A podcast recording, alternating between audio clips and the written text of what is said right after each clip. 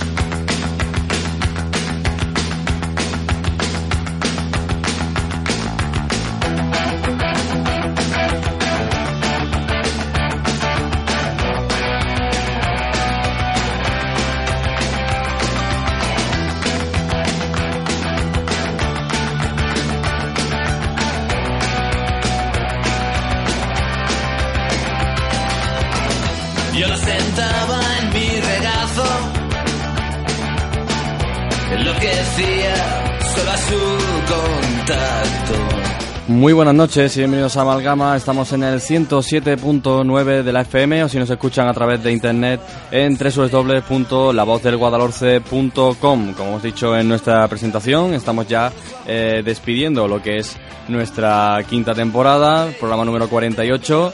Sara Garrido, buenas noches, ¿qué tal? Hola, buenas noches. Hoy estoy mucho más masculina debido a mi resfriado. Eh, Así pues- que somos dos hombres. ¿ah? Sí, señor, dos hombres y un destino, que es Ay, terminar esta quinta temporada, temporada. como sea, ¿no? No, vamos a intentar que salga muy bien. Si nos habéis seguido a través de las redes sociales, y ya de paso lo recordamos, arroba amalgama radio en Twitter y www.facebook.com barra amalgama.radiopizarra, eh, esta semana hemos decidido terminar por todo alto y resarcirnos de la semana pasada, que no tuvimos eh, programa, eh, con doble entrevista por parte de la música y por parte del cine. Por parte de la música, y ya dentro de unos minutitos vamos a escuchar a Marcos Molina de Gritando en Silencio, que van a venir a presentarnos eh, su tercer álbum de estudio, La Edad de Mierda, un disco que ya hemos presentado a, a, a coalición de- del, concierto que hubo en Eventual Music en febrero en Málaga. Y después, en nuestra sección de cine, pues vamos a tener también otra entrevista, Sara. Pues tenemos una cosa muy especial, A ver, que es, eh, como hemos anunciado ya, ¿no? en las Sí, redes sí, bueno, en verdad no es tan- especial. Como, "Oh, chicos, si la gente lo ha leído, pero bueno. eh, tenemos una entrevista con el director de Techo y Comida, Juan. Miguel del Castillo. Y bueno, a ver qué nos cuenta. Seguro que va a ser una entrevista muy interesante porque, en fin, el personaje lo, ¿no? lo pide. Ujú.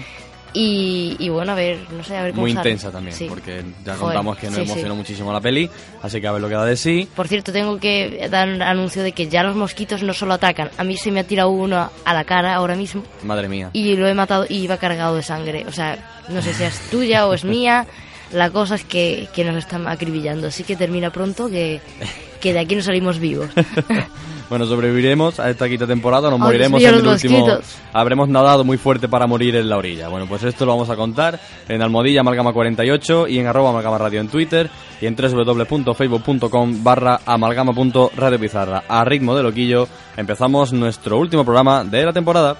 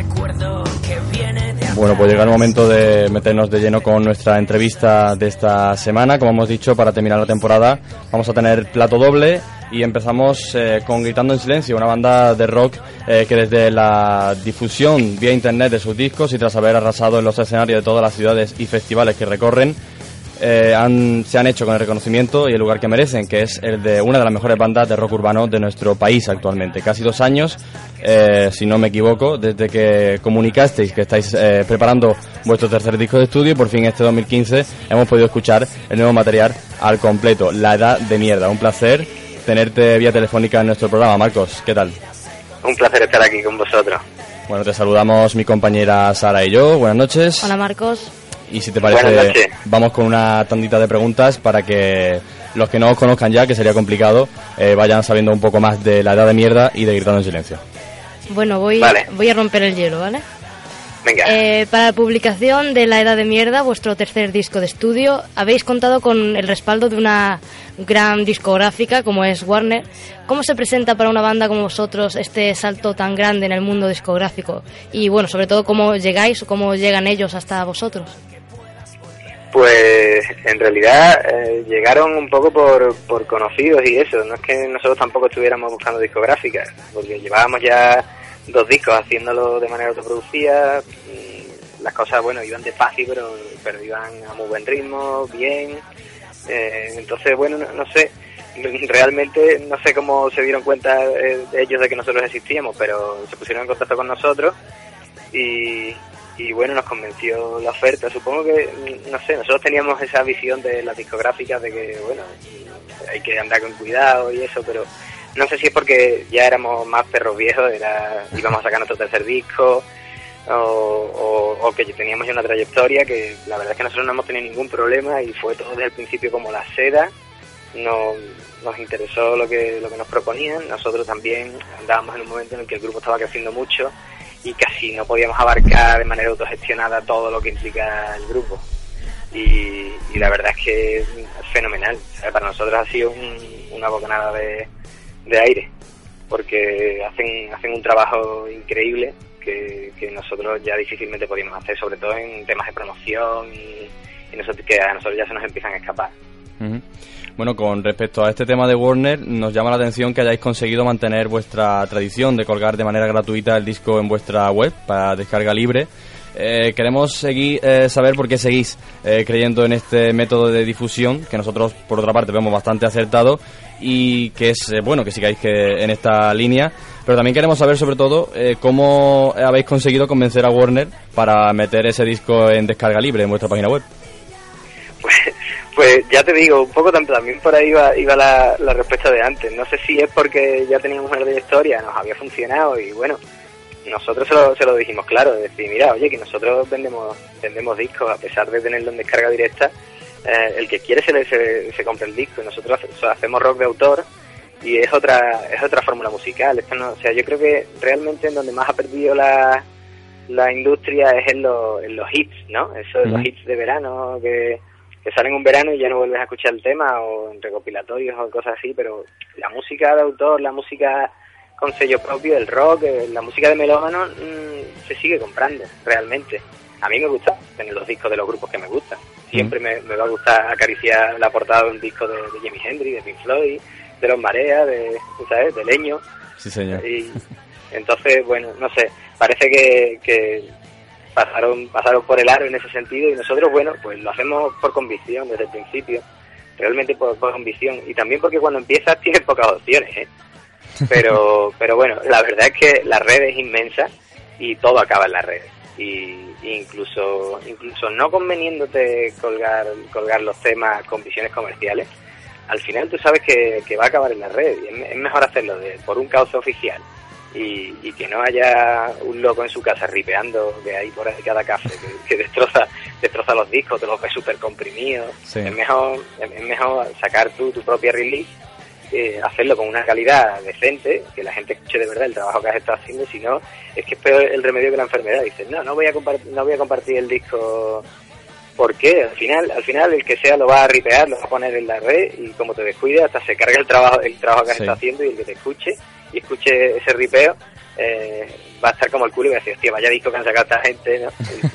Pues al final, al final es, es, todo contraproducente. Y bueno, también lo hacemos por eso, por convencimiento, porque creemos que, que, bueno, que la cultura debe de llegar a todos los públicos y no debería de ser el dinero.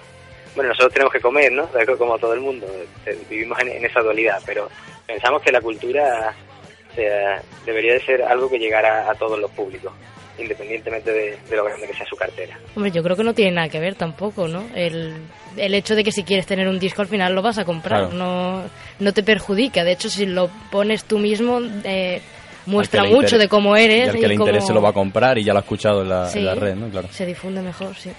Claro, que, que, mejor que mejor tarjeta de visita que tu propio trabajo. El que quiera que, que, se lo compre, pero tú ya lo pones encima de la, de la mesa y dices, mira, esto es lo que hay. Sí, no, no estoy single eh, y el resto del disco es una basura, sino no, llevamos trabajando dos años y esto, esto es lo que hay. Lo pones encima de la mesa y al que le guste que lo pille y al que no, pues nada. Uh -huh. Bueno, por el camino de creación y grabación de este tercer disco habéis tenido la baja de Aldo Jaénes a las cuatro cuerdas de Gritando en Silencio y al que Sí. creemos que se puede dedicar, no somos muy seguros si es así o no, Sueños Rotos, y que habéis sustituido por Alberto Curtido. Eh, cuéntanos Sí. cómo ha sido este cambio y cómo se ha integrado Curti en la formación, aunque por lo que hemos escuchado al principio de Rock and Roll de Barrabás, parece que bastante bien. sí, Curti, Curti nació para pa, pa estar en una banda, eso es así. Vamos, yo desde, desde que lo conocí, ya hace, hace muchísimo tiempo, lo conocí después de salir del instituto, eh, estudiando sonido, y, y, la verdad es que desde que lo conocí, pues el tío está, está enfocado muy a la música, tiene una facilidad increíble, tiene una, una energía brutal, ¿sabes? Es contagiosa la, la energía que tiene incluso. Mm. Y, y Curti, Curti es una máquina. Curti mm, es una persona que no ha estudiado música así en serio, o sea, no, no se ha sentado a estudiar música con un, con un libro por delante, pero es una persona que es, él en sí es músico. Es de estas personas que no puede evitar hacer música con cualquier cosa que le dé. Y, y la verdad es que en la banda es una persona muy llana, muy sincera, ¿sabes? muy buena gente y ha sido muy sencillo. Trabajar con él con es muy sencillo. Y bueno, la salida de Aldo, la salida de Aldo ha sido el momento más duro de, la banda. Con toda seguridad ha sido el momento más duro de, de, toda la banda. Y aunque fue una, aunque ha sido una cosa recordada, de buen rollo, de mutuo, de mutuo acuerdo, porque bueno, había ciertas responsabilidades que, que Aldo no estaba en disposición de cumplir ya a estas alturas, ¿sabes? Él tenía sus su problemas en su vida y, y bueno, todos lo sabíamos, fue una cosa hablada, pero aún así muy duro, porque es un compañero de, de muchísimo tiempo. Uh -huh. Y bueno, se le, le, le, tenemos el mismo cariño que, que le teníamos cuando se fue y, y claro, duele, duele ver cómo un compañero se va, pero bueno. Yo últimamente lo, lo he visto y está, está de puta madre, así que bueno, eso, eso es lo mejor, ¿no? eso es lo que importa. Eh, os vimos en la presentación del disco en Málaga, en la sala Eventual Music, eh, el 20 de febrero. Quizá era un poco pronto para evaluar cómo había recibido el público los temas del nuevo disco. Eh, tres meses después y con festivales de por medio, perdona que te corte, ¿cómo va la presentación de La Edad de Mierda? Pues va genial. El de Málaga, que fue además el primer concierto. Sí, el primero. Ahí estábamos. Entonces, bueno, llevábamos casi, llevábamos casi dos años sin subirnos a un escenario a tocar. Pues no se notó nada, ¿eh? No se notó, tío, pues nosotros habíamos hecho un plan, porque siempre, ¿sabes? Siempre los nervios nunca se van, aunque sea los, atacan los 10 primeros minutos, aunque sea, pero es que ese, en ese concierto concretamente hacía muchísimo que no, que no nos subíamos a un escenario y era, ostras, es como, estamos desentrenados, ¿esto qué es? Pero sí, después festivales, festivales han pasado, eh, media gira o medio año de gira y, y, la verdad es que la acogida del público es fenomenal, ¿eh? fenomenal. Yo, bueno, otro viñarrón más donde no te escuchas la voz porque la gente canta fuertísimo, un montón de gente cantando, cantándose todas las canciones, el, hace unas cuantas semanas en el Rivas, con, con Reincidente, con Boicot, con Los Suaves, mm. wow, con Desacato. Y, y el público fenomenal, la verdad. La verdad es que no, no nos esperábamos tan buena acogida, ¿eh? no sé, la, se, nos, se, está yendo de las manos. bueno, también llevaba al público dos años sin veros a vosotros en el escenario, que también... Estaban caninos ya.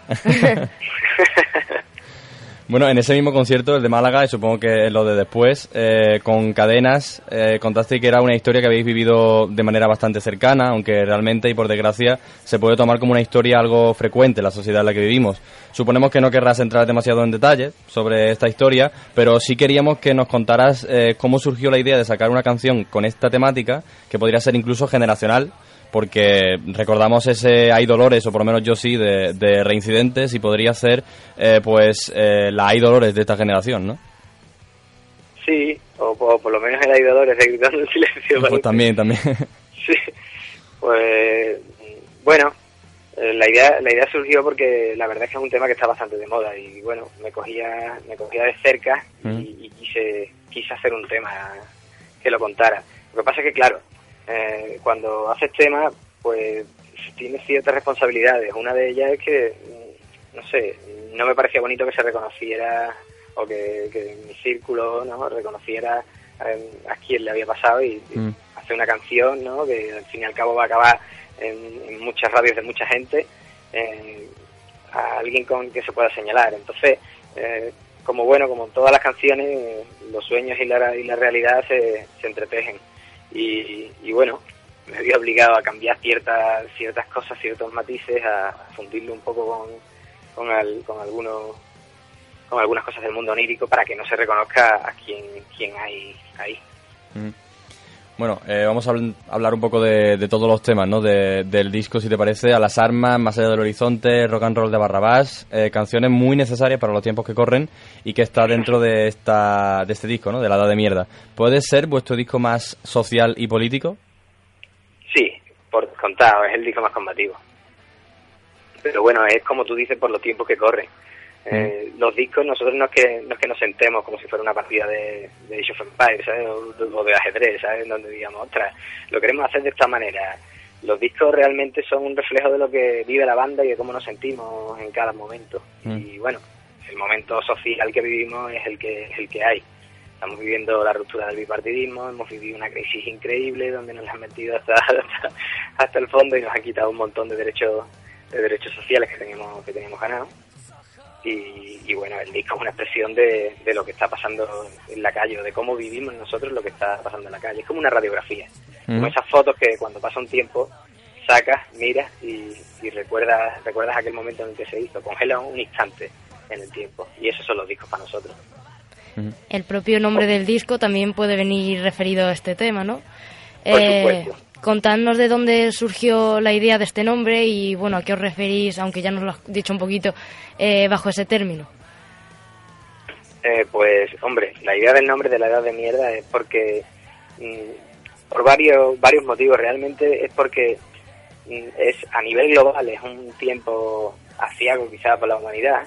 Nosotros, eh, en concreto, somos una generación que, que realmente aquí en este país nos llaman las nini, la generación perdida, bueno, etc, etc.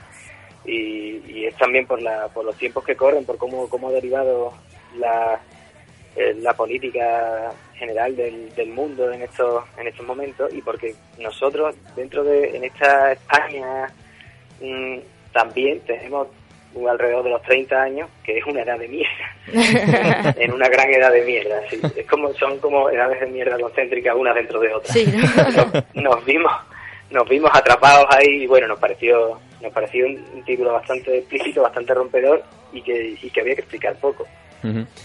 Bueno, en este disco, al menos en lo musical, quizás sea un regreso a vuestro primer trabajo, ya que se os ve algo más eh, rockeros. Quizás sea eh, la mejor manera de contar esta historia también, ¿no? De, llenas de rabia. Así es como queríais Sí. contarla vosotras, contándonos un poco cómo ha avanzado el grupo eh, en estos 10 años hasta llegar a este momento y, y por qué ese regreso, si es que ha sido así, al rock más puro de Gritando en Silencio. Pues bueno, yo creo que el primer disco lo hicimos y el primer disco, si hay al- algo que lo defina, es la actitud. Mm. Teníamos muchísima actitud. Éramos cuatro chavales que no sabían hacer música, pero que tenían mucha actitud. y, y entonces hay muchas ganas, hay mucha, mucho desenfado. El segundo disco, pues el segundo disco mm, fue bastante más triste. Pasábamos por una época bastante más melancólica, bastante más triste, estábamos agobiados. Eh, el trabajo compaginado con la música que, que, que nos da que nos da para vivir. eh, mm, fueron momentos bastante más duros y se refleja en el disco. El disco, vamos, maldito, es un disco muchísimo más, más oscuro, más tétrico. Y, y bueno, eh, el ter- este tercer disco con la, la llegada de Curti también fue como un soplo de aire fresco. Nosotros teníamos, y realmente sí ha sido una especie de vuelta a los orígenes, por lo menos a, a esa rabia. Aparte del momento en el que vivimos, lo que si hay una palabra que de- define este disco es rabia. Mm, es sí. rabia. Hay mucha rabia encerrada en el disco. Ujú. Eh, muchas muchas lenguas mordidas y mucha ¿sabes? y mucho veneno y, y entonces claro es, es normal que de alguna manera como tú dices sí que ha sido una- un regreso al principio porque la situación que requería el disco contar mm, se parece más a la, a la de los principios genera esa esa ira y, y por la por la llegada de Curti porque son mejores tiempos realmente para ir con silencio. Bueno, eso que comentabas de, de esa quizá menos luminosidad de Maldito es de lo que nos hacemos eco en Perdedores en la lluvia, la canción del final del disco, que quizás sea pues eso, la menos luminosa, ¿no? La menos eh, rock and roll un poco. Eh, contanos un poco cómo eh, qué es la historia que se cuenta en esa en esa canción, porque es un héroe, es un villano, ¿qué crees tú que es la historia que se cuenta en esa canción? Porque es un poco mm, no sé, está un poco guardada esa historia, no se sabe muy bien qué es lo que cuenta. Es mitad y mitad, es, es mitad héroe y mitad villano. Es la historia de, de- del típico mm, del típico malote de barrio que, que cuando yo he crecido en un, en un barrio sí un poco conflictivo de aquí de Sevilla y conozco mucha gente con historias similares. Entonces, entonces es la historia del típico malote de, de barrio que cuando, cuando es pequeño siempre se lleva siempre se lleva a la chica, es el niño malo de la clase, eh, se le ríe la gracia, eh, ha partido cristado un coche, ¿sabes?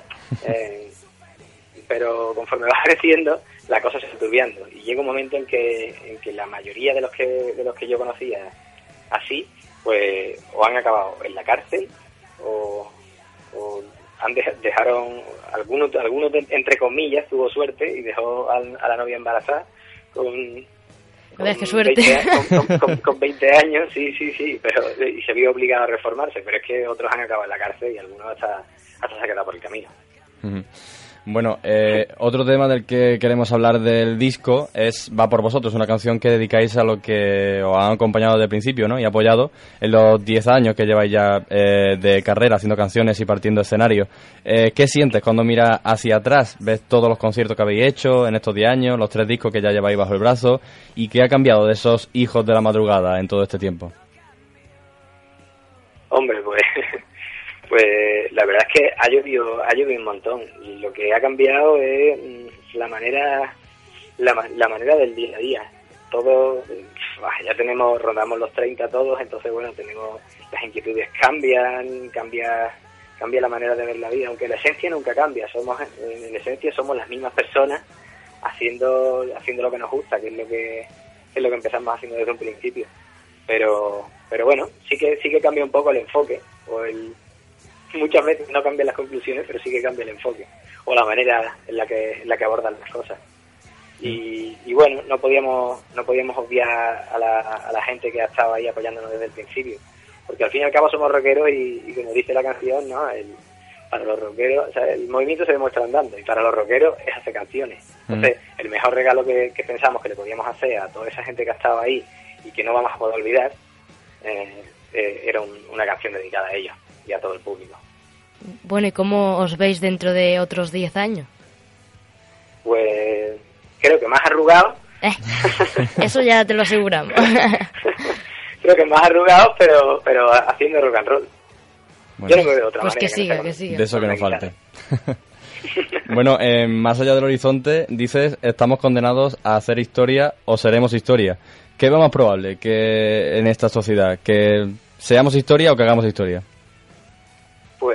Estamos obligados, es que no no no hay opción de... Porque si, si somos historia, si, si somos historia no vamos a poder contarlo ni siquiera, ¿sabes? Entonces, de alguna manera estamos obligados. El ser humano siempre sobrevive. Y yo creo que mm, tan tontos no podemos no, no podemos ser. O sea que en algún, momento, en algún momento, y de hecho estamos espabilando. Vamos, hace poco ha habido elecciones y se empieza a notar que algo empieza a cambiar. Y bueno, el bipartidismo mm, no es que esté herido de muerte, pero ha empezado a cangrenarse. Está tocaillo, ¿no? Sí, y, y las cosas no van a ser, ya nunca van a ser iguales. ¿sabes? Porque hemos vivido una época que, que alguno podría definir como, como la época del liberalismo, ¿no? Como la época de Cánovas y Sagasta, vamos, si, si dentro de 10 años se descubre que, que se estaban turnando, yo creo que, y que en realidad era todo pucherazo, yo, yo creo que nadie se sorprendería, ¿sabes? Llevamos, llevamos un montón, un montón de tiempo así, A, B, A, B, A, B, y ninguno, ninguno hace, hace nada de lo que necesitamos. Y bueno, ahora, no sé qué harán los que vengan, pero ahora va a ser un juego. Ya esto de las mayorías absolutas, de gobernar por decretazo y de pequeñas dictaduras de cuatro años, esto, esto se ha acabado. Por lo menos se ha acabado. Ahora va a haber que, que jugar a- al juego de la democracia, de verdad, de sentarse un montón de personas que no están de acuerdo en un Ahí, sitio eso es. y, tener, que- y, te- y tener que salir con, con algo que convenza más o menos a todos, por lo menos en, los principios, Sí, ¿sabes? Que es la verdadera democracia. exacto. Por lo menos que haya un montón de colorines, ¿no? De, que Claro. elijan todo el mundo. Claro, y que estén obligados a ponerse de acuerdo en lo Exacto. básico. Sí. Y sí, sí, yo no creo en eso, tú tampoco crees en lo mío, pero esto es Hay bueno para ti acuerdo. y es bueno para mí. Claro. Y es bueno y es bueno para toda la gente que represento. Y eso es lo que tiene que, eso es lo que, lo que tenía que ocurrir. Bueno, pues vamos a ver que, cómo va avanzando esto. Eh, bueno, ¿Yo? volviendo... Sí, perdón. Eso no, no, confío, confío en que aprenderemos. Sí. Yo no confío tanto, ¿eh? fíjate tú. Porque estamos todo el rato volviendo a caer, o sea que. Verás tú. No pongo Bueno, la mano en el fuego por nadie ya. Yo, yo tampoco, ¿eh? Yo tampoco, pero, pero bueno, hay que... Hay que tener de- esperanza, sí. De optimismo, sí, de esperanza. Bueno, dentro de, esperanza no. Dentro de 10 años eh, veremos qué ha pasado con Gritando en Silencio también con esto de la democracia, ¿no? Ya, ya charlaremos otra vez, a ver qué ha pasado. Claro. Bueno, vuestro fuerte es el directo, de eso no cabe duda para Gritando en Silencio, lo que ya hemos visto en alguna ocasión en los conciertos. Eh, y creo que esto además se puede ver, ¿no? Es algo que está eh, es palpable, ¿no? En los conciertos, la actitud de la gente. Eh, también en vuestros discos de estudio eh, se guarda perfectamente toda esta energía y esa esencia eh, del directo. Son canciones que quizás estén hechas directamente para, para reventar el directo, ¿no? Eh, ¿Habéis pensado en combinar ambas cosas en un disco o DVD en directo, ya que lleváis 10 años, tres discos de estudio, banda consolidada, además ahora Warner quizá os pueda echar una mano para, para ese tipo de cosas. Pues la verdad es que es algo que no nos habíamos planteado hasta hace poquísimo, pero, pero si te soy sincero, hace hace poco ha salido ha salido a la palestra la, la, duda de decir, oye, nosotros algún día de esto grabaremos un disco directo, ¿no? Además que, que sí, que realmente la gente en directo es, con- es- donde donde da la cara y donde se ve la, la diferencia. Nosotros siempre nos hemos siempre nos han dicho que, que una de las mejores cosas de Gritando en Silencio es su público. Y es verdad, ¿eh? Es una pasada comparado con otras bandas, a lo mejor con las que hemos hecho carretera y eso. El público nos sigue y se, se deja la garganta, se saben los temas de principio a fin, hace kilómetros para venir a vernos. Vamos, en ese sentido, chapó por ello, ¿eh? Chapó por el público. Y, y hace poco ha salido a la palestra lo de, lo de grabar un disco directo. No sé cuándo caerá, pero tarde o temprano tiene que caer. O, o ahora o después del cuarto. Pero vamos, después del cuarto sería obligatorio hacerlo. Además, los de Warner tienen buenas cámaras para grabar, Sí, vamos. sí, esa gente os va a echar una no, mano. no, no- no van a faltar. Tienen buenos contactos, sí. Sí, sí. Sí, les tenemos que pedir ayuda. Bueno, yo propongo, y ya puedes tomar nota si quieres, Málaga como ciudad para, Sí. para grabar ese directo. Yo lo Por firmo, ¿eh? ejemplo, ¿no? por ejemplo, por decir alguna. Me lo apunto, la verdad es que no fue muy bien allí. ¿eh? No Sí, fue sí. muy bien. Pues nada, aquí te esperamos para la próxima, haya cámaras o no. Bueno, eh, en este programa, además de, de la música, ¿no? También tenemos un espacio dedicado al cine, que lo lleva aquí una servidora. Y para cerrar esta entrevista queríamos conocer alguna película, algún director o actor favorito tuyo, eh, Marcos, o si tenéis alguno en común en, en ese sentido en la banda al completo, todo esto, si nos podéis decir así algún nombre. Bueno, hombre, en la banda nos gusta bastante el cine. Pero Mira qué bien. bueno, Hemos nos gusta bastante el cine. Yo yo mm, uf, yo soy más ecléctico. A mí es que me gustan cosas bastante diferentes. Por ejemplo, el batería, Jorge, es muy fan de David Lynch. Y sin embargo, no no es de los directores que a mí me haga más, más feeling. Hombre, pero- ese también es rarillo, ¿eh? Sí, sí, sí, a Jorge es que le gustan mucho la- la- las películas así rarillas, pero pero bueno, y a mí me gusta un poco de todo, ¿sabes? Lo mismo lo mismo Takeshi Kitano que y me gustan cosas también así rarillas. Pero bueno, yo le, doy un poco a todo. Vale, bien, bien. Eso es lo bueno, eso- la variedad eso- está al gusto. Eso es lo que nos gusta a nosotros. pues nada, Marcos, eh, hasta aquí la batería de preguntas. Si quieres alguna alusión o agresión hacia nosotros, estamos abiertos para que te despidas. No, nada, que, que he estado comodísimo con vosotros, que muchísimas gracias Mm. por, por recibirnos esta noche aquí en el programa y que, y que cuando queráis estamos, estamos dispuestos para vosotros, para lo que necesitéis. Pues muchas gracias Un a abrazo ti. a todos los que nos están escuchando y, y a, a todos, a todos los del programa, incluso los que están allí detrás con los saberes. yo también soy técnico. Bueno, estamos nosotros mismos, o sea sí, que... nosotros hacemos la entrevista, preparamos el contenido, Estamos aquí dos. mezclamos el sonido, estamos aquí a tope todos. Explotación china. Sí, más o menos, más o menos. Pues nada, Marco, muchísima suerte con lo que quede de, de presentación de la edad de mierda y te esperamos con un nuevo material, con un directo, con lo que queráis ofrecer. Estamos aquí abiertos. Encantado, un abrazo. Hasta luego. un abrazo, hasta luego.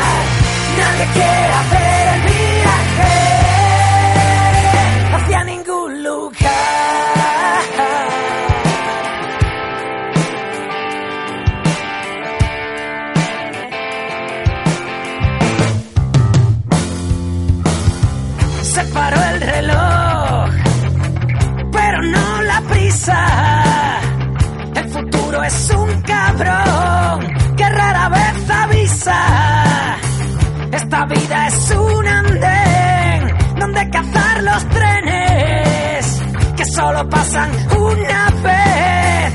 ¿Qué haces que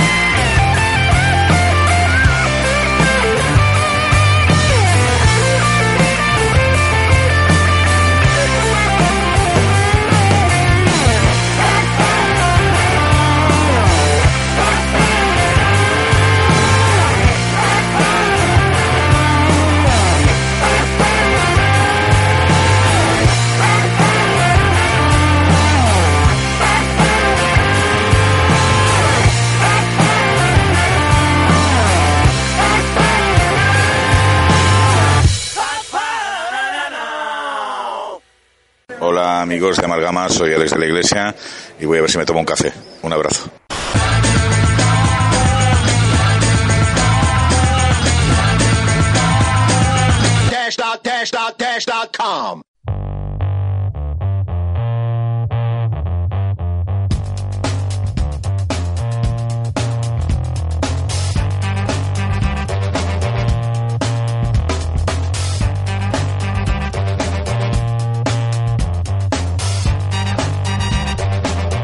Bueno, pues Sintonía de agenda de conciertos, de- chicos. Después de esa fantástica entrevista que hemos tenido con Marquitos, eh, vamos ahora con... Ya es tu amigo, ya- ya es ya es colega, ya es colega.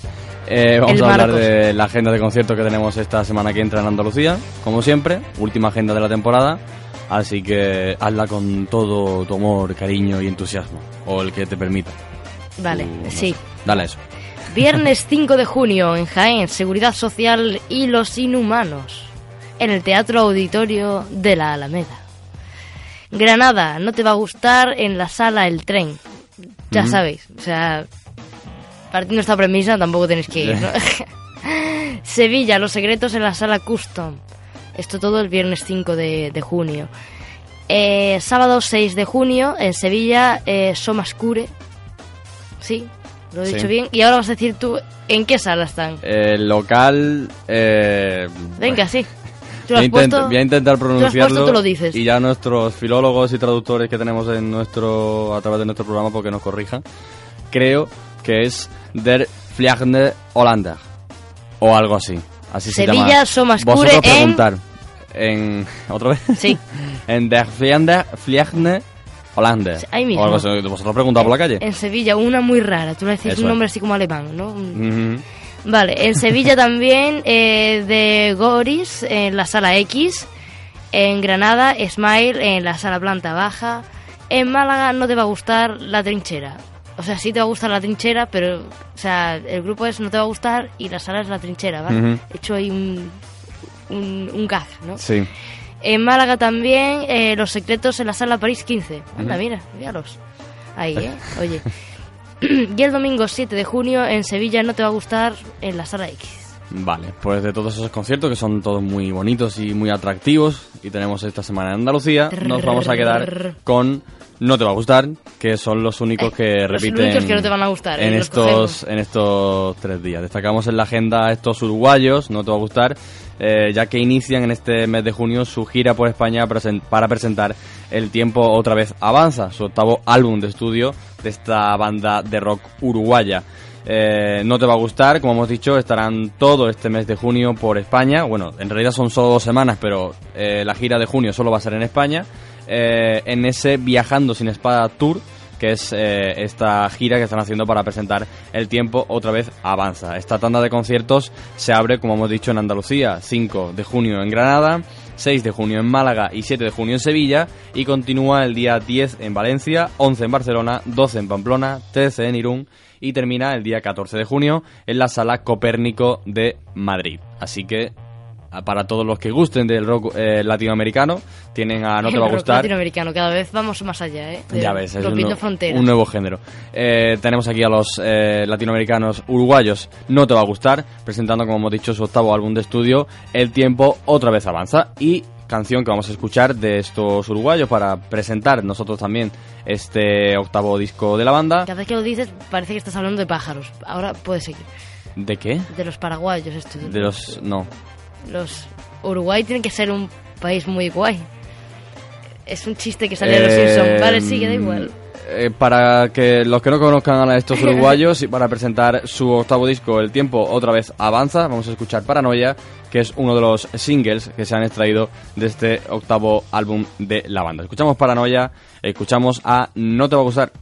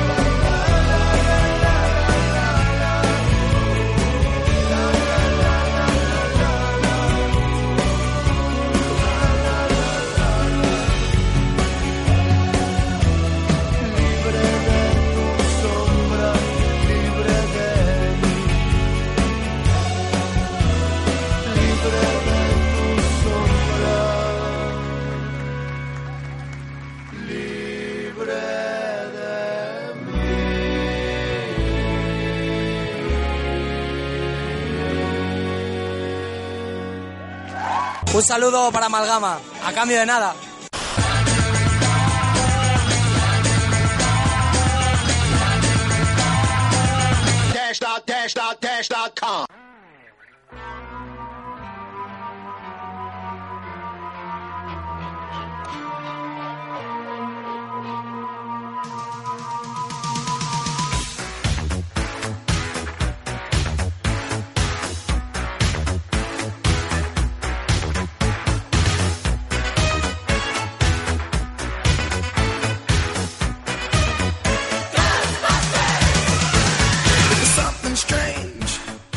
Pues después de escuchar a No Te Va a Gustar, que como hemos dicho, pues tenemos esta semana de gira por Andalucía, vamos eh, con la cartera antes de que comiences, que con tanto tema de entrevista y tal, hemos estado un rato sin recordar a la gente lo fantástico que es colaborar con nosotros a través de las redes ¿Qué sociales. estás anunciando una ONG Y- ahora o qué? y comentar este programa en arroba amalgama radio y en almohadilla amalgama 48 en Twitter y en Facebook en www.facebook.com barra amalgama.radio pizarra. Esas son nuestras vías de comunicación. Y eh, Sara, pues dale a la cartelera a ver qué tenemos, qué estrenos han llegado esta semana a las carteleras españolas. Bueno, pues eh, tenemos cargadita la agenda. mm, la ¿De agenda, cartelera? ¡uh! la cartelera, estoy... Eh, es que hoy, hoy está todo tan raro. ¿Por qué? O sea, ¿Qué, es- qué te pasa? Las entrevistas y eso no se me descoloca. Bueno, eh, cartelera, ¿vale? Vamos a ello. El camino más largo para volver a casa. Es un drama español sobre un señor que no encuentra las llaves de su casa y no puede volver. Madre mía. O sea, es un señor que está en su casa, sale porque Mm. le ha pasado algo al perro de su mujer, que está medio muerto. Todo esto eh, lo pone en la sinopsis. Sí, sí. Ah, vale, vale, no. que- Y, y sale, o sea, y no, se, dan- se pierde las llaves y Mm. no, no puede entrar. no sé cómo lo han orientado, pero se ve que es algo así muy curioso, ¿no? En plan, de algo muy simple haber hecho una película así compleja. No sé, la verdad, es una un poco rara. Bueno, Tenemos It Follows, eh, de Estados Unidos, eh, películas de terror y de misterio, que comentamos aquí como mm, eh, hace unos pocos programas, ¿no? sí, bastante. En el, en el de fanzine. Ujú. Y bueno, es el evento destacado de esta cartelera, ¿no? Porque es, ¿no? Para eso lo si hemos visto hubiese nosotros, destacar, ¿no? ¿no? Pues es esta. Y no he puesto la sinopsis porque, bueno, ya lo dijimos, pero de todas maneras la recuerdo así brevemente, que es, pues, esto es una chica, ¿no? Que, que se acuesta con un chico y de repente empieza a pasar algo muy raro, ¿no? Se la ata en una silla, no sé qué, y viene un- una cosa, una mujer hacia ella con un- una bata blanca, no sé. Entonces le explica al niño, el niño, el chaval, que, que es un ser, ¿no? Que, que se, se pasa, ¿no? De cuando, cuando tienes relaciones con alguien, pues como que se lo pasas y entonces te sigue para matarte. Y, y claro, tú tienes que estar huyendo todo el rato porque va andando muy lento, pero no se para en ningún momento. En plan, tú. O sea, recorre dos calles y a la media hora, como mucho, ya está allí, ¿sabes? Y te mata. Una muerte agónica. Entonces, claro, tiene que pasárselo a otro, pero sabe que como se lo pase a otro, va a seguir a otro para matarlo. Y eso es muy chungo también. Sobre todo porque si lo mata, luego va por ella. O sea, lo que te digo, ¿no? Porque Sí. es una especie de cadena. Sí, es verdad. Ahora sí, ahora sí recuerdo ya cuando hablamos de ella, que yo no la vi. Ay, es que tú no la viste. Yo no la vi en el fanzine. Es increíble, o sea, de verdad, id a verla porque es muy buena. Mm. Es un suspense más que terror, o sea, es terror porque es eso de que no lo ves, ¿no? Pero sabes que está viniendo y no sé, te da un... Sí. Es un terror psicológico así muy, muy raro. A mí que no me gustan mucho las películas de, de miedo y eso. Joder, pero es que esta era increíble. Y nada, pues eso, se lo tiene que pasar a otra gente, pero claro, tienes que avisarla, porque si no la avisas se la carga y va por ti. Entonces Mm. es en plan dejándolo lejos. Y bueno, yo no sé si esto tendrá algún tipo de connotación con el SIDA, alguna cosa así, ¿no? Porque, Pues no sé. ojo, se pasa así y va por ti a matarte, o sea, yo no sé. ¿eh? Pero, Pero me no suena un poco raro, o sea, suena ahí como una especie de connotación rara, ¿no? Ahora he caído yo. No sé, no sé. O sea, no, seguramente, ¿no? Pero, pero no sé, se podría dar, ¿no? Como una personificación de la enfermedad que te persigue con una bata blanca. Y se convierte en distintos miembros de tu familia, cosas de esas, en plan para que no te lo esperes y, y- y vaya... Uf, qué mal rollo da, de verdad. La lección. ¿Qué pasa? ¿No te ha hecho gracia lo del SIDA? O sea, No no, sé. no era gracioso, pero, pero realmente, ¿no? Puede ser que haya ahí una... ¿No? No sé, no sé, no sé, no he visto la película. Pero a ver, con esa sinopsis puede ser, yo qué sé, son mis, mis paranoias, dejadme. Eh, la lección Bulgaria-Grecia, ¿no? Son los eh, coproducción, ¿no? Es un drama sobre una joven profesora que trata de descubrir a un alumno que está robando en su clase. De manera que, bueno, pueda enseñarle una lección acerca de lo que está bien y lo que está mal, ¿no? Pero cuando esta, esta profesora eh, se endeuda eh, con prestamistas y tal, ¿puede ella saber cuál es el camino correcto? Porque entonces ya se plantea lo del hecho del, del hurto, ¿no? Dices tú, es que en verdad lo hago porque tengo necesidad. A lo mejor el chaval también tiene necesidad. ¿Qué es bueno y qué es malo? ¿Está bien robar? Eh, ¿No está, está mal robar? ¿En qué situación puedes robar y cuál no? Pues todo eso lo veremos en la lección. Losers de España es una comedia de la que no he encontrado información y, y Y qué está. bueno, que ya está, que está en Y cartelera. seguro ¿no? que está muy bien. O sea, no tenía ni fotos. Yo, yo no sé si me han timado, si no existe, ya me diréis. Eh, Matar el tiempo eh, es un thriller español que vimos en el Festival de Málaga. Ujú. Eh, John González, eh, Aitor Luna, que es su hermano, que se hayan cambiado de apellido. Realmente no sé si es Luna González o González Luna, pero la cosa es que uno cogió el, pelli- el apellido de uno del padre y otro de la madre. Paliar al personaje. La gente, que está muy loca. Y eso que se parece un montón. Eh, Esther Méndez también aparece. ¿Mm? Eh, ben Temple, que es el otro actor. Y bueno, pues un reparto ahí muy bueno y una Sí. peli que, que es, es un thriller muy, muy interesante. Sí, ¿no? además es, es tensión total y absoluta. Y ya, bueno, ya hablamos de ella en el especial del Festival de Málaga. Merece la pena que la gente vaya a verla. Muy buena, sí señor. Seguimos con nuestro último verano en Escocia. Esta película también pinta muy, muy interesante. Me ha contado mi padre que, que había visto- escuchado una entrevista en la radio con los directores. ¿Mm? Es de Reino Unido. es una comedia drama. Estoy un poco enferma, por si no lo habéis notado ya. Eh, la alergia, ¿no? La primavera ya está aquí y no La- sabes la lo, felicidad, ¿no? la que feliz te- que me hace. Que te da la primavera. Ya ves, es una cosa. Bueno, pues es una comedia drama, ¿no? Sobre mm, unos padres que son los padres normales, ¿no? Con sus tres hijos encantadores, pero un poco excéntricos. Y bueno, eh, tienen una cierta tensión en la pareja, ¿no? Y parece que se van a como a divorciar, ¿no? ¿Mm? Entonces deciden llevar a sus hijos eh, en un viaje por Escocia, que es la familia de uno de los padres, es escocesa. Sin embargo, lo que parece que es un- una especie de vacaciones de reconciliación se convierte en un campo de minas social, ¿no? De peleas, de malos entendidos, de egos, o sea, una lucha ahí muy rara. Y los niños le dan un giro así muy muy guapo, ¿no? A la trama, porque salen por por por distintos sitios donde nos esperan y, y como que los padres tienen que intentar averiguárselos para que los niños no sufran y para que los niños no... No sé, es muy raro.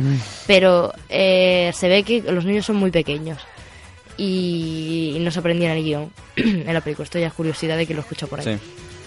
que, bueno, no se aprendían el guion, como es normal, los niños tan pequeños. y simplemente le explicaba la situación que iba a llevarse, que ellos eran sus padres, ¿no? Y que iba a darse una situación para que ellos fueran pensando cómo iban a improvisar eso. Entonces los actores tenían un guion, pero los niños no. Entonces los actores tenían que adaptar todo su párrafo a lo que le contestaran los niños. Entonces por eso ha salido este proyecto tan tan raro, ¿no? Porque aunque tuviera un guion, en un momento dado un niño pega un pelotazo con una frase que dices tú, ostras, pues queda muy bien y tienes que cambiar completamente, ¿no? Sí, Por dónde va a ir joder. la trama.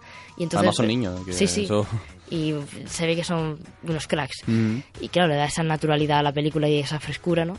Y, y nada, muy Tiene bien. Además, el director es, se supone que es una persona muy metódica, que todas las películas que ha hecho eran súper esquematizadas y se ha vuelto loco, perdido con esto. Pues es interesante. normal. Mm. Mm. Así que vamos a ver nuestro último verano en Escocia. El Son of a Gun, Gun de pistola, no, es que yo pronuncio así, ¿no? Es una película australiana de acción, crimen, drama. Eh, un joven intenta sobrevivir en una cárcel haciendo tratos con otros criminales, lo cual le lleva un entramado en el que ya no sabe de quién confiar, quién no, hace un trato con unos, de que cuando salga los tienen que ayudar a escapar, pero se complican las cosas y creo que sale Juan McGregor por ahí Mm. protagonista. Y seguimos. Tomorrowland, el mundo del mañana. Estadounidense, eh, misterio, ciencia ficción, todo este tema, ¿no? Esta es la típica... típico tostón antena 3 por la tarde, no sé, a mí me huele así. Y además, mm, no me acuerdo ahora mismo el actor que sale, pero es muy de película de por la tarde. Eh, un adolescente inteligente y optimista, lleno de curiosidad científica, y un antiguo niño prodigio que ya es mayor y es este actor que te he dicho, eh, se embarcan en una peligrosa misión para desenterrar los secretos de un enigmático lugar localizado en algún lugar del tiempo y del espacio, como decía Don Quijote, conocido como Tomorrowland. Madre mía. No Qué sé, follón yo esto de no- cosas. yo lo veo, pero bueno. y llegamos a la joya de la corona, que es una paloma se posó, una paloma se posó en una rama a reflexionar sobre la existencia. Sí, señores, eso es la última película que tenemos hoy. Es una película, una coproducción sueca, alemana, noruega, Francia, en fin, lo que puede salir de ahí, ¿no? Es drama, comedia, ¿no? Y nos habla de, de tres encuentros con la muerte de una forma muy peculiar. Hay uno que es un señor mayor que está en, un- en el hospital muriéndose y se aferra a su bolsa de las joyas, ¿no? Una señora mayor creo que es, y sus hijos le intentan quitarse diciendo que en el cielo le darán joyas nuevas. Y, ¿sabes? De esa, de esa forma, ¿no? Eh, un señor que le da un infarto des- desesta- ah, destapando una botella de vino de la, de la fuerza que hacía, ¿no? O sea, son cosas muy raras y no nos lo explica por ahí un par de protagonistas también que tienen otra trama aparte. Y ya está, esa es la cartelera. ¿Qué te parece? Pues me parece bien. Eh, me ha gustado ¿Con esto y un bizcocho? nuestro último verano en Escocia. Tiene Yo pinta. sí, le, le echaría el ojo a esta y por tu parte deberías ver It Follows. Y todos Mm. los que no la han visto también. Y bueno, matar el tiempo, pero esa como ya nosotros ya la tenemos... Sí, pero bueno, que la gente vaya, que la Que la gente recomendamos sí. en el especial del Festival de Málaga. Mm. Así que nada, pues esa es la cartelera. Y pues ya casi vamos a darle la bienvenida a Juan Miguel del Ay, qué Castillo. nervios, qué nervios. La segunda entrevista, ¿eh? estamos que lo petamos Ay. hoy.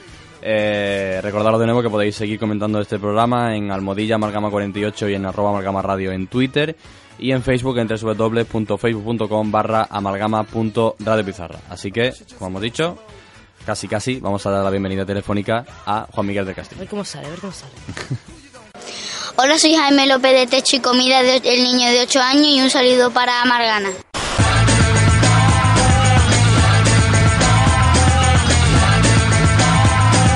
Dash.dash.dash.com.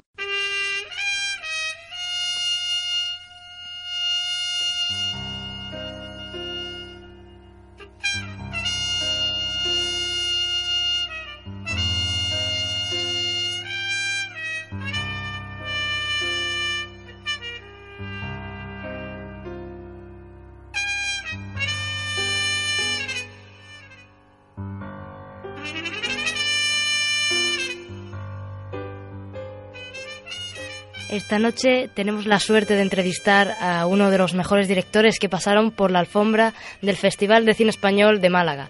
Nos ofreció la oportunidad de sentir y de emocionarnos con su largometraje. Y como hemos dicho en varias ocasiones, nuestro merecedor de la biznaga de oro, sin menospreciar al ganador, por supuesto. Hoy hablamos con Juan Miguel del Castillo. Buenas noches, Juan Miguel. Hola, buenas noches. Bueno, Gracias por lo que acabas de decir. Bueno, me va a poner colorado, aunque no me podéis ver. Eso es lo bueno, que no se puede ver. Y nada, estoy encantado de, de estar con vosotros en el programa. Encantada nosotros de tenerte. Bueno, vamos a empezar, si te parece, con las preguntas. Eh, tuvimos la suerte de llegar a Techo y Comida a través del Festival de Málaga, como hemos dicho. Eh, ¿Cómo vivió el equipo este festival? ¿Cómo recibisteis los premios eh, que os concedieron, que fue Mejor Actriz y Premio del Público? Sobre todo este último, que creo que es bastante especial para la mayoría de directores. Pues bueno, lo recibimos muy bien, ¿no? Porque para nosotros, para el equipo, pues estaba claro que éramos una de las películas pequeñas, ¿no? Bueno, que no dieron mucho que hablar antes del festival y estar allí ya para nosotros, bueno, pues ya yo me sentía personalmente premiado, ¿no? Pues los premios que conseguimos en Málaga y la repercusión que tuvo tanto público como crítica, ¿no? Pues fue fantástico, ¿no? O sea que, que, el resultado de estos años de esfuerzo y de haber podido hacer la película del tema que trata y tal, que hay nuestro reconocimiento, pues es fantástico. Y también no se nos puede olvidar que la Asociación de Escritores Cinematográficos de Andalucía, ASECA, pues también nos dio el premio a, a Mejor Ópera Prima, aunque no es un premio oficial del festival, pero bueno, Mm. para nosotros también nos sentimos premiados con, con este premio. Fueron lo- las dos Vignaga y el premio ASECA. Bueno, ya entrando un poco en lo que es el proceso de producción de la película, ¿ha sido complicado unir en un mismo proyecto actores eh, ya consagrados o que por lo menos tenían tablas eh, profesionales con actores nobles, como por ejemplo el caso de, Jaime López? Hombre, complicado ha sido todo desde el principio, ¿no? Pero bueno, ellos no han tenido en cuenta esto, ¿no? Eh, Fue un, proyecto que, que yo empecé a escribir ya hace tres años, ha hecho ahora, y que poco a poco, pues, con el tiempo se fue haciendo grande, ¿no? Yo creo que la base fuerte de la película ha sido la historia, el guion, que fue lo que usó, lo que a Natalia Molina, la protagonista, pues le hizo, bueno, que, quisiera participar y se apuntó, o sea, ya cuando leyó el guion, pues me dijo, Juan, mira, yo es que no me lo tuve ni que pensar, ¿no? O sea, le, le transmitió una, una, una emoción muy fuerte. Ella incluso, bueno, soltó, lloró, vamos, me lo dijo, eh, he llorado mucho leyendo la historia y yo quiero hacerla, ¿no? Y a raíz de esto, pues bueno, todos los actores que, que se han ido apuntando, la gente del equipo, tanto profesionales como no, porque somos mucha gente novel que, que nos hemos estrenado con esa película, pues la, la historia le, le atrapó, ¿no? ¿Cuál ha sido el proceso mediante el cual has conseguido crear esta relación tan natural y tan fuerte madre-hijo que vemos en la cinta? Y relación que, que une de alguna forma a los mismos actores tras rodar, como hemos visto en el festival, esa relación tan afectiva que tenían. Y que, bueno, la película es brutal, lo, lo realista que es. Bueno, todo esto, bueno, yo creo que ha sido el esfuerzo a- al trabajo de tanto tiempo. Más que nada en la fase de documentación y de escritura del guion, pues me tuve que do- documentar bastante. Aunque yo, bueno, desde chico yo soy de Jerez y aquí en Andalucía, en la provincia de Cádiz, pues una zona que está muy castigada, hay muchísimo paro y hay muchas familias que, que lo están pasando mal. Y más ahora, pues con la crisis económica, pues por desgracia, pues lo tengo bastante cerca y entre lo que he mamado desde chico y lo que me he documentado, pues hicimos esta, esta gran historia. Realista, como tú dices, porque bueno, para mí era muy importante contar la verdad, ¿no? Que, tuviera un aspecto realista y que transmitiera esa fuerza, ¿no? Algo, pues lo común, lo que estamos acostumbrados a ver, ¿no? Y incluso a- algunos medios o críticas dicen que, que parece un documental, ¿no? Que no parece una película de ficción y eso para mí es un halago, ¿no? Yo creo que el esfuerzo y el trabajo de todo el mundo, pues al final pues hemos conseguido transmitir esa idea. Yo estoy muy satisfecho como, como autor del guion y como director, que al menos lo que tenía en la cabeza, lo que quería contar, ha quedado plasmado en la pantalla. Techo y Comida es una película tremendamente cercana, ¿no? comprometida, sensible, dura de, en algún momento. Eh, ¿Cuál crees que es el punto fuerte del film? Aunque nos has hablado antes del guion, también está por ahí la interpretación muy, muy cuidada. En mi opinión es una mezcla perfecta de estas dos cosas, unida también a la sencillez técnica que vemos y el respeto sobre todo que hay detrás de, de la pantalla. Bueno, para mí, bueno, como autor creo que lo que hace que la película guste es que transmite emoción, transmite, tiene sentimiento, eh, te está contando algo y le llega al espectador. Para mí el primer objetivo cada vez que me pongo a escribir o contar una historia.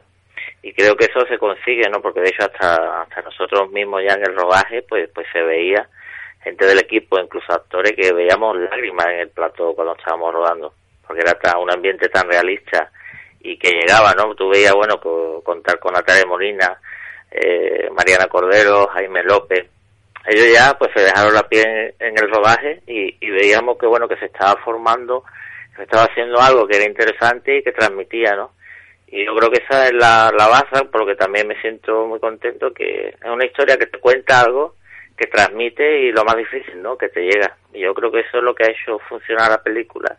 Y por eso bueno nos han premiado. Y en Málaga ¿no? también el premio del público que para mí es muy gratificante no porque es muy difícil que una película dramática llegue a gustar tanto al público, ¿no? Porque siempre se dice que las grandes comedias son las que triunfan en la taquilla, bueno, y hemos demostrado que, que todo es posible, ¿no? Si la historia llega y transmite, pues también puede gustar un drama a los espectadores.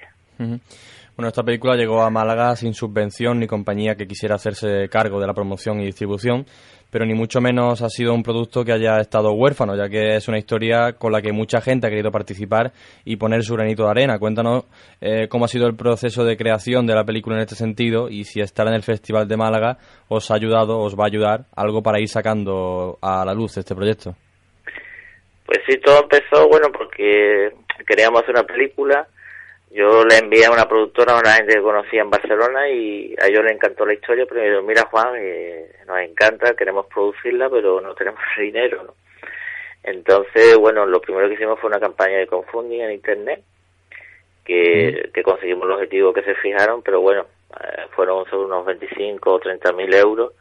Fue un buen punto de partida para que la gente se fuera apuntando, pero lógicamente para lo que cuesta hacer una película, pues bueno, es un dinero que, entre comillas, es ridículo, ¿no? Es, una, pe- una parte muy pequeña de lo que ha costado hacerla.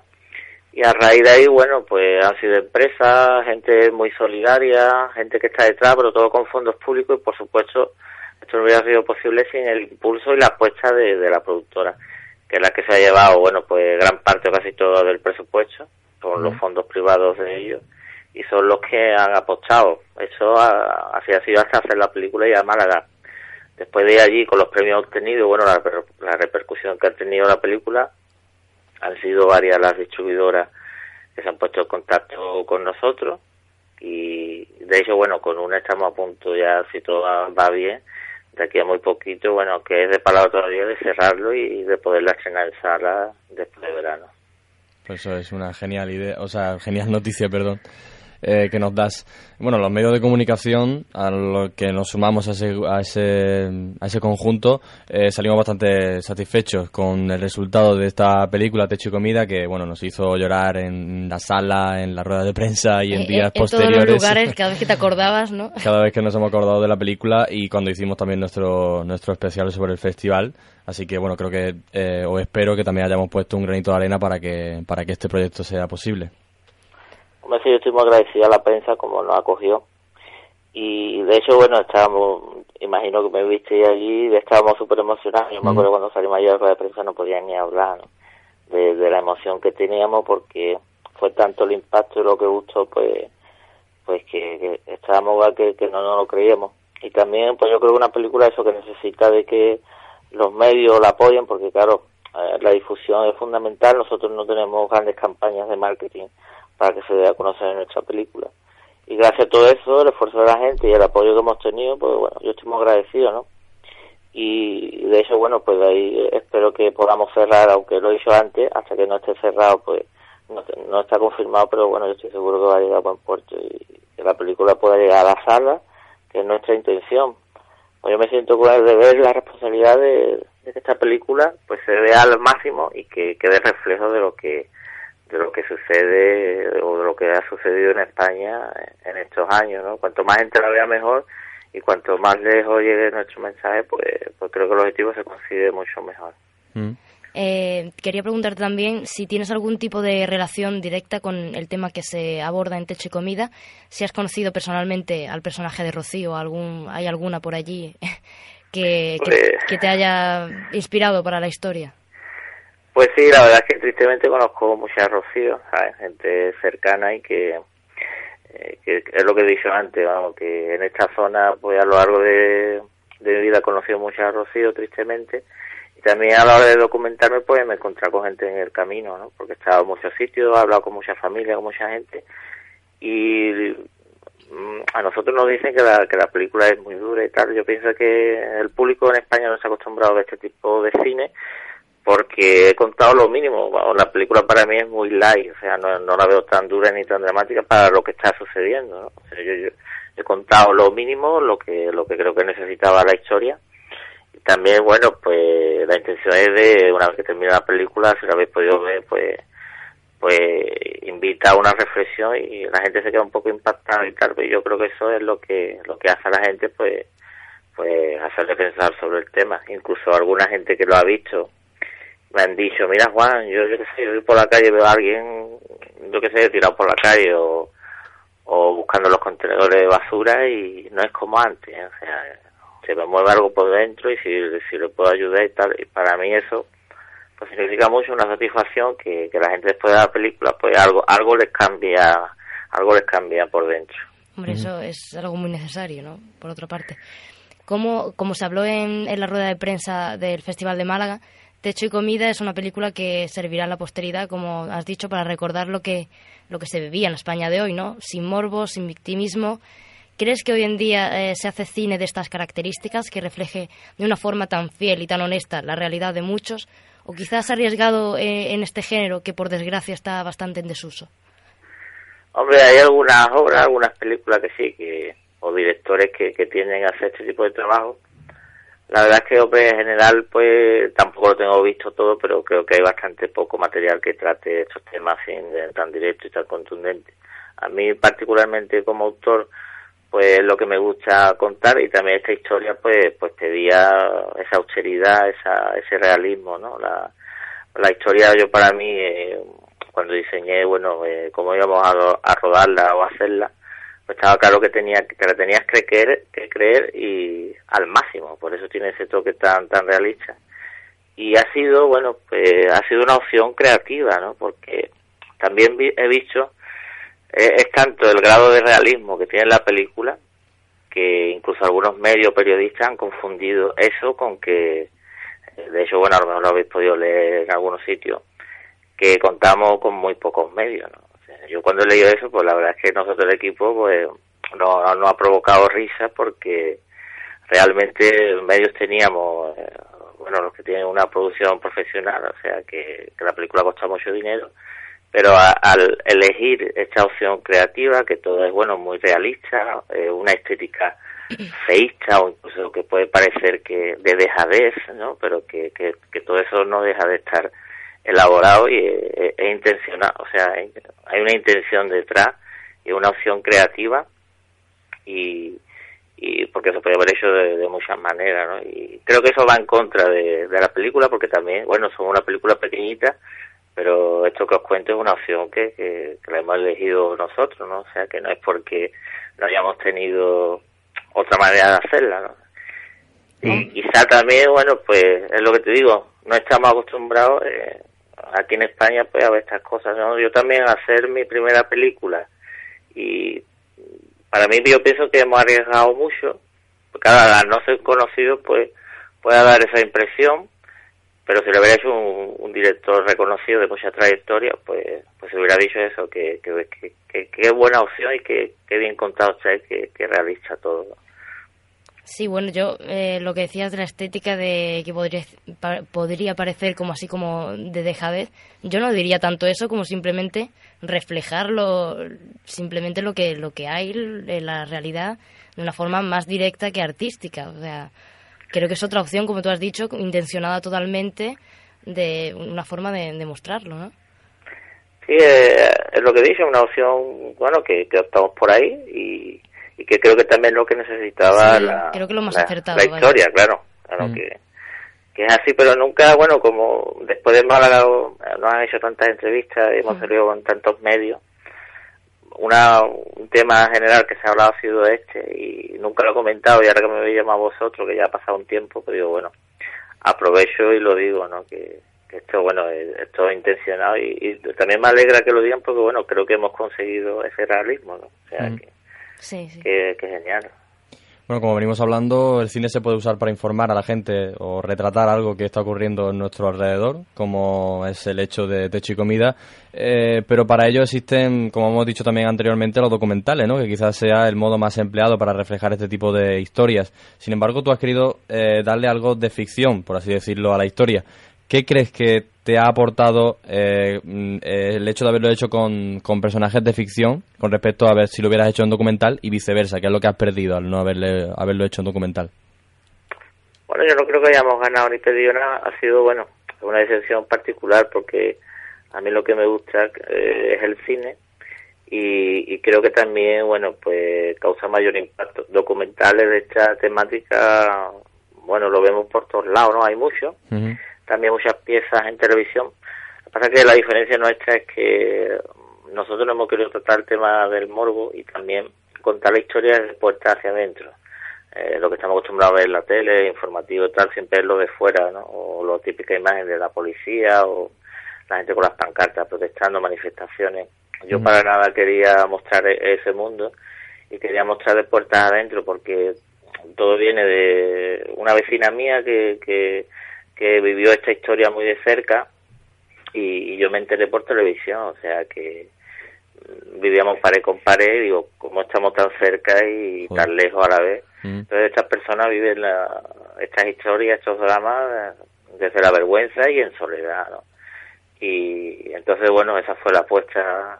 Yo creo que la ficción, pues, pues era mejor para contar esta historia, además que, bueno, como, como autor también es lo que me interesa, ¿no? Contar cine. Mm. Bueno, hemos hablado de que la película no se trata, no trata esta temática eh, con morbo alguno eh, y en ella vemos a personas contra personas y no hay un malo personificado porque eh, la persona que debería ser el malo, que podría ser el malo, es un señor que necesita también el dinero del alquiler que le cobra a la, protagonista para vivir. Eh, quizá ese malo sea el propio sistema en el que están metidos estos personajes. Creemos, eh, como ya hemos comentado en esta entrevista, que esta es la mejor forma y la más humana quizá de contar este tipo de historias, pero queríamos saber por qué decidiste contarla así y no con un malo, digamos, más palpable y más real, como ha dicho ahora mismo, pues mostrando quizá pues a, a la policía sacando a la gente de su casa o manifestaciones o lo que todo el mundo podría ver en los telediarios. ¿Por qué has decidido contarlo de otra manera? Hombre, yo es que para mí, eh, o sea, yo creo que no, no sé quién tiene que decir quién es el bueno y el malo, ¿no? Eso todo, todo el mundo, cada uno tendrá su propia conclusión. Lo que sí es que, claro, pues las personas que tienen alquilar una vivienda, pues no dejan de ser otra víctima del sistema. O si un policía tiene que sacar a palo ¿no? a alguien de su casa, pues tampoco él tiene la culpa, ¿no? Entonces, bueno, yo no quería entrar eh, en ese debate y a mí lo que me importaba era, bueno, eh, el sufrimiento y el día a día de, de las personas. Eso es lo que yo he contado en la película y quería contarlo de la manera más sencilla posible y también creo que había una manera más fuerte de invitar a, la reflexión contando la historia de, de este modo. También lo que estamos acostumbrados a ver, pues lo típico en imágenes de televisión y tal. Yo pienso que tiene otro valor artístico eh, la apuesta de, nuestra película. Por eso, bueno, ha sido también una decisión creativa, ¿no? Tienes que tomar decisiones para, para contar una historia y yo creo que de esta, pues, se conseguían más, los objetivos estaban más cercanos de, de- de lo que yo quería contar. La película eh, tiene mucha carga emocional, pero el final es bastante frío. ¿Lo tenías pensado así desde el principio o porque es un contraste bastante fuerte entre la, tierna relación que nos presentas con Rocío Adrián y ese final tan lapidario que el sistema ofrece a esta familia? Pues sí, lo tenía bastante claro de principio. Eh, había, bueno, cuando tú empiezas a trabajar un guion, bueno, pues fue un año de trabajo y hasta que no tuve una estructura y tomaba la decisión que de cómo acabar, pues bueno, pues no me pongo a desarrollar el guion. No, bueno, esa es mi manera de trabajar. Pero hay gente que le gusta empezar a escribir una historia y, y encontrarse con el desenlace, ¿no? A la vez que va escribiendo. Eso es un mundo, cada uno es muy particular, pero yo personalmente lo tenía claro y te vuelvo a decir lo que he dicho antes. No voy a decir cómo acaba por si alguna persona no lo ha visto, pero yo creo que de esa manera el mensaje se transmite mejor, eh, te invita a mejor a la reflexión y también el espectador cuando ve la película se queda como los protagonistas, ¿no? ¿Y ahora qué pasa, no? Sí. Te quedas con la incertidumbre, la duda, O sea, yo creo que una, la, la familia y la gente que vive en estos dramas, pues cuando llega ese momento, pues te queda de una manera que no sabes qué va a pasar y así es como se queda el espectador. No se lo espera y se queda un poco con mal cuerpo y como, la propia Rocío y su, y su niño. La película tiene el final que por desgracia también tiene muchas historias como esta que sucede en nuestro país casi a diario. ¿Crees que algún día se le podrá dar un giro y poder contar la misma historia pero con un final, un final algo más, más dulce, más positivo? Bueno, yo creo que sí, que las cosas pueden cambiar, pero bueno, no seré yo el que la cuente, porque siempre habrá otra historia, creo que más importante que contar, ¿no? Yo Sí. mi apuesta a contar este tipo de historias para aportar mi granito de arena y mostrar lo que está sucediendo, porque a mí, bueno, personalmente es que me molesta muchísimo y como cada uno, yo creo que, que entre todos, si cada uno hacemos algo, pues las cosas se pueden cambiar. Yo he estado, pues bueno, como soy cineasta, llevo mucho tiempo trabajando, pues me apetecía muchísimo aportar mi, mi granito y si las cosas cambian, vamos, no seré yo el que la cuente. Yo tendré que estar en otros terrenos, en otras luchas y contar otro tipo de historias. Sí, porque de historias bonitas también estamos ya hartos de ver, ¿no? Eh, bueno, ¿tienes pensado seguir haciendo este tipo de cine tan necesario y tan comprometido? Pues bueno, sí, como nos has dicho, sí, ¿no?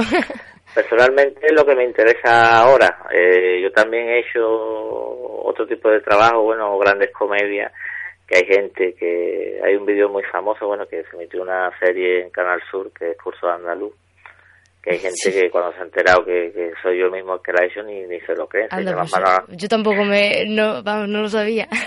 se echan las manos a la cabeza, ¿no? Yo soy un creador, o sea que hace una serie de años pues me apeteció hacer esta serie y de hecho tuvo mucho éxito en televisión y, y ahora he hecho esto, ¿no? Pero claro, es muy distinto. O Sí, sea sí, que si tengo que seguir haciendo cine, pues a mí me gusta la historia seria, o sea, me gusta la historia seria, sociales y tal, y creo que pueden aportar a la sociedad. Pero bueno, eso no quita que en tu carrera pues puedas hacer otro tipo de cine. O sea, no me veo encasillado eh, en un tipo de cine. Ahora mismo es lo que me apetece hacer. Pero como te he dicho, eh, hace unos años hice el curso de andaluz y a lo mejor, pues bueno, en un futuro pues tengo que hacer otras cosas. Lo que sí eh, me gusta estar siempre creando y estar haciendo historia y el cine, que es lo que me apasiona desde muy pequeñito y que me ha costado mucho pues llegar hasta aquí. Si las cosas van bien y marchan, pues aquí es donde me quiero quedar. Perfecto, pues vamos concluyendo y esperamos ver eh, muy pronto, como nos has dicho, que es probable, ¿no? Ver eh, Techo y Comida en los cines, porque, vamos, yo quiero volver a verla, Sí. sea como, como sea por el medio que, que nos ofrezcas. Y bueno, también queremos dar las gracias a todo el equipo de la película por regalarnos pues una hora y media de reflexión, como hemos dicho, de sentimiento y de emoción y sobre todo por hacernos sentir más humanos de alguna forma. Mm. Así que muchas gracias por, por estar con nosotros esta noche y muchísima suerte con, con los próximos proyectos y con Techo y Comida. Pues nada, gracias a vosotros y para mí ha sido bueno un placer eh, poder participar en vuestro programa. Y nada, gracias por lo que me habéis dicho. Hay mucha gente que le gusta mucho nuestra peli y nada, bueno, yo no he visto, no pudimos ver nada del resto y seguro que están muy bien todas, pero bueno, que, que no sigáis, que, Sí. que para vosotros lo que me ha gustado, pues bueno, me llena mucho, no, no puedo engañar, pero que, que muchas gracias y estamos encantados de que, de que os haya gustado y que, que la peli guste. Estoy convencido de que si vamos a estrenar en los cines, pues bueno, de la cabla, ojalá haga todo bien. Sí, nosotros hemos visto todas las películas y ya Ah, hemos dicho que, que es la preferida casi Sí. por completo, vamos. O sea que Pues nada. Pues nada, pues muchas gracias, una alegría para nosotros. Pues muchas gracias. Muchas gracias. Muchas gracias a vosotros. Hasta luego, un abrazo. Un abrazo.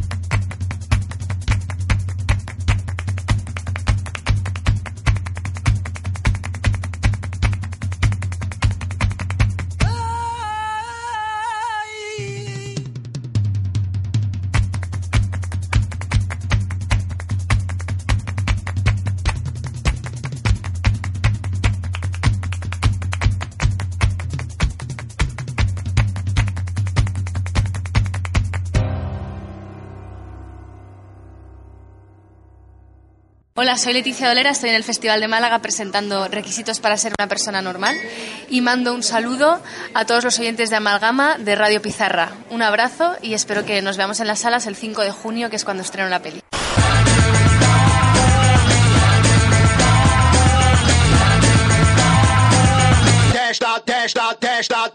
Cuando fuimos los mejores, los bares no se cerraban. Cada noche en firme a la hora señalada. Cuando fuimos los mejores, las camareras no Bueno, momento de mm, cogerse muy fuerte de las manos, aunque un cristal no lo va a impedir en, este- en estos últimos minutos de programa. Choca contra el cristal. Porque, uy, que Río está pegando loquillo. Eh, porque Está toca, el tío, eh. toca despedir nuestro programa 48 y por tanto, como hemos, llevamos diciendo toda la semana, eh, despedir nuestra quinta temporada. Hemos empezado con Loquillo el programa, vamos a acabar también y también vamos a cerrar la temporada. Eh, antes de que yo empiece a enrollarme como las persianas, Sara, eh, ¿qué quieres comentar de esta quinta temporada? No me pongas en el compromiso de decirlo primero. Venga, venga. Pues no sé, creo que ha sido una temporada bastante variada, ¿no? Y fuera así, como un poco más. mucho más indie, ¿dónde va a parar? ¿no? O sea, por lo menos en, en el cine hemos tenido mucha variedad, mucha. hemos cambiado mucho de, de, de estilo, hemos tenido más. más actores españoles, más Sí. especiales, no sé, eso ha estado muy bien. Y entrevista, que tampoco teníamos, o sí tuvimos. Hemos tenido alguna, pero bueno, creo que en la cuarta no tuvimos nada, así que bueno, la hemos retomado por Hemos así retomado decirlo. Y no sé, me ha gustado, sí, sí. Además, la música que traes ya se puede oír, o sea que está bien. Se agradece, ¿no? ¿Qué te ha parecido la música a nivel general? ¿Cuánto le das en, en Fila Finito? Uf, em, un 7. Venga. ¿Tú Bueno. al cine cuánto le das? Al cine muy bien, me ha gustado lo que has dicho, la variedad. Hemos, quizá no tan variado porque al final nos hemos centrado mucho en el cine español, pero ha sido variedad dentro de lo que venía siendo el programa, ¿no? Que era todo cine muy yankee, muy de Hollywood. Y hemos, nos hemos centrado mucho Sí, en el cine sí. español, hemos hecho como, bueno, como hicimos el año pasado también, el especial de los Oscars y el nuevo especial de los Goya. Y bueno, en general ha estado, ha estado muy bien. Ay, el, del el fanzine el y el fanzine, festival de el Málaga. Festival de Málaga, bueno, eh, Hemos tenido ahí nuestras cosas. muchas sí. cositas. Muy bien, ¿no? Ha quedado, Sí. ha quedado bonito, podemos irnos contentos. Sí. Bueno, eh, esperemos que vosotros hayáis disfrutado también de esta quinta temporada. Podemos prometer y prometemos que en unos meses haremos todo lo posible para estar de nuevo por aquí por Amalgama, seguro que sí, con una sexta temporada en el que, bueno, abriremos la lata de los 50, 50 programas que ya veremos a ver qué hacemos este verano, además de estudiar Espérate muy que hay más mosquitos, como dije al principio. He vuelto No, a ver uno. No podía aquí. decir con Hemos- entrevistas, ¿no? Claro, no, no, pero hemos sobrevivido una hora y media, nos vamos a ir muy sí. rápido Sí. antes de que nos maten. Eh. Eh, lo dicho, que hemos disfrutado muchísimo esta temporada. Esperamos estar aquí abrir la lata con el programa número 50. eh, que bueno, prepararemos algo en verano a ver qué se puede hacer. Y, y nada, que ha sido un placer compartir eh, estos, eh, creo que han sido 10 programas justo, eh, lo que ha durado esta quinta temporada. Puede ser. Y, Igualmente. y nada, nos hemos turnado aquí la mesa como bien hemos He podido. aprendido a usar la mesa, lo cual está muy bien. Esperemos que no hayáis sufrido Mm, demasiado. He aprendido con- más que la universidad. Y nada, que nos vamos a ir, que ha sido un auténtico placer estar con todos vosotros cada domingo y que esperamos que nos sigáis escuchando eh, la temporada que viene, la temporada número 6, y ya iremos trabajando en nuevos contenidos para que no os aburráis los domingos por la noche. Un placer y hasta la próxima. Hasta la próxima. Adiós.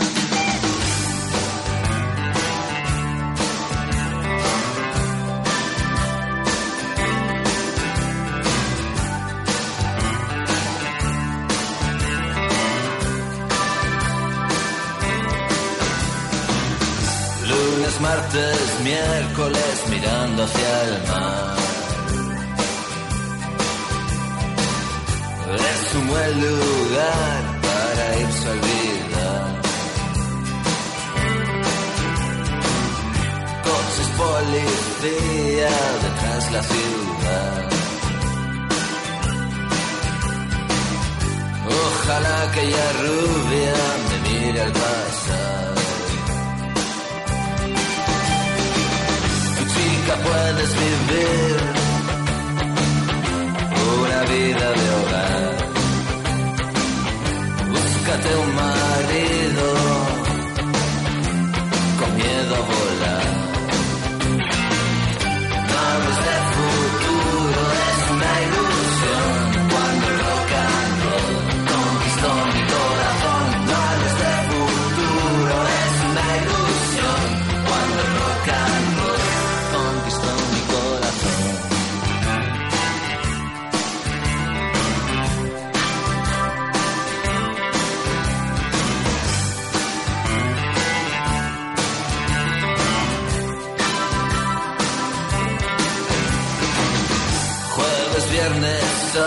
sábado, sentado junto al mar. Es un buen lugar para irse a olvidar. Dejé a mi familia junto al televisor. En el rompeolas aún se huele el sol. Chica puedes vivir una vida de hogar. Búscate un marido con miedo a volar. No hables de futuro.